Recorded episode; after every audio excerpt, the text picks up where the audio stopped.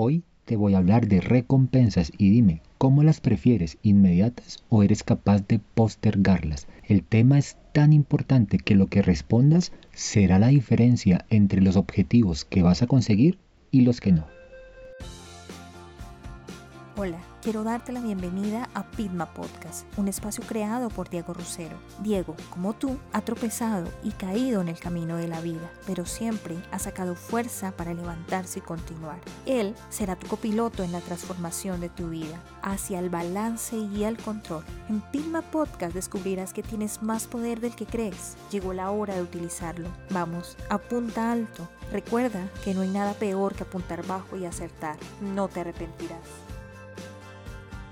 Hey, ¿cómo estás? ¿Cómo vas? De todo corazón, quiero que en tu vida todo vaya muy bien y si no, detente por un momento, regálate un minuto, reflexiona y en ese espacio de reflexión, respira hondo y piensa que tú ya tienes todo para lograr eso que tanto quieres. Solo basta con que hagas unos pequeños ajustes.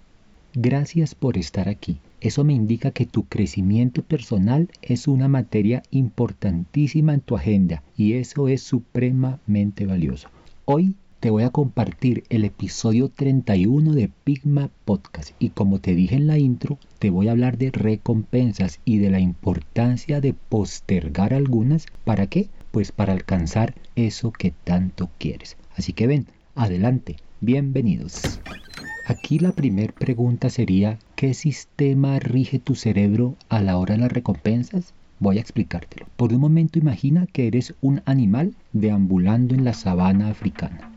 Escoge el que quieras, una gacela, una hiena, un león, y en ese rol que acabas de asumir, piensa, ¿cuáles serían los pensamientos de ese animal? Estoy seguro que serán del tipo ¿qué voy a comer? ¿Dónde voy a dormir? ¿Dónde voy a descansar? ¿Cómo voy a evitar que un depredador me ataque? ¿O cómo voy a defender a mis crías? Si lo analizas bien, todos esos pensamientos están enfocados al 100% en el presente o máximo en el futuro inmediato. Ese es el sistema de recompensa inmediata, en donde acción que se haga es acción que produce resultados claros e inmediatos. Ahora vuelve a tu estado humano y en este estado ten presente que muchas de tus elecciones y muchas de tus acciones no te beneficiarán de forma inmediata. Te explico. Tu buen trabajo de hoy se recompensará hasta fin de mes. Tu ejercicio de hoy se va a recompensar hasta dentro de unos meses. Tu ahorro de hoy se va a ver recompensado en unos años. Ojalá. Este es el sistema de recompensa retardado en el cual pueden pasar semanas, pueden pasar meses, incluso años antes de que tus acciones produzcan el resultado buscado. El ser humano, durante toda su evolución, al igual que los animales de la sabana africana, siempre ha premiado la inmediatez. Protección, refugio y comida eran para lo que vivía el ser humano en la antigüedad es decir, perseguía exactamente lo mismo que el resto de animales. El futuro distante era un factor que le preocupaba muy poquito. Pero pilas porque el avance tecnológico, el desarrollo de la sociedad, sobre todo en los últimos 500 años, han hecho que el ser humano privilegie cada vez más el sistema de recompensa retardada, así este sistema incomode un poco a su cerebro. Para el cerebro humano, por su misma naturaleza, le es difícil vivir en el sistema de recompensa retardada. Lo que quiere decir que hoy caminamos por el mundo con el mismo software de nuestros ancestros paleolíticos, es decir, los humanos de hace 200.000 años. Pero el mundo ha evolucionado a pasos agigantados, pero la evolución de tu cerebro va a un ritmo más lento. Tu cerebro sigue prefiriendo los resultados rápidos sobre aquellos que llegan a largo plazo. Tu cerebro hasta ahora se está acomodando a este nuevo sistema. Una recompensa que es segura en este momento es mucho más valiosa para tu cerebro y para ti que una remota posibilidad en el futuro. Lo malo pasa cuando esa búsqueda por lo instantáneo te causa problemas. Cada acción que haces produce resultados múltiples y variados, sobre todo en dos dimensiones temporales, en el presente y en el futuro. O sea, produce efectos a corto plazo y a largo plazo. Lo malo es que esos efectos o esos resultados por lo general están desalineados. Me explico. Con los malos hábitos el resultado inmediato usualmente se siente bien, pero la consecuencia final se siente mal. En cambio, con los buenos hábitos sucede todo lo contrario. El resultado inmediato no se disfruta tanto, pero la consecuencia última sí se siente bien. Ejemplos. Fumar te relaja hoy. Ese es el resultado inmediato, pero te puede matar en 20 años. Esa es la consecuencia final. Comer comida chatarra te satisface hoy, te sacia hoy, pero puedes tener problemas de peso o sufrir obesidad en unos 5 o 6 años. Por el contrario, comer sano, comer verduras, tomar leche deslactosada puede que hoy no se sienta tan bien, pero en unos años tu cuerpo, tu piel, tu salud en general te lo van a agradecer. Esa será la consecuencia final. En estos ejemplos ves que las consecuencias de los malos hábitos son retardadas, mientras que sus recompensas son inmediatas. El economista francés Frédéric Bastiat lo explicaba así. Por lo general, cuando la consecuencia favorable es inmediata, las consecuencias posteriores son desastrosas y viceversa.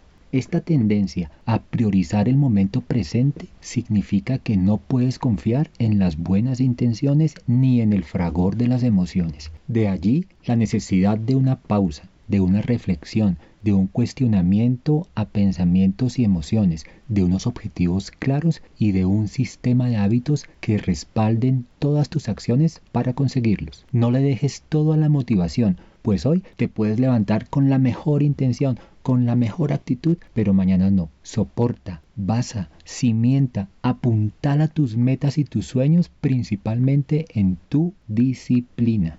Y entonces, cuando estés en ese espacio de reflexión, vas a poder contemplar lo que quieres que sea tu vida en el futuro. Detente por un momento y piensa, ¿cómo quieres que sea tu salud en el futuro?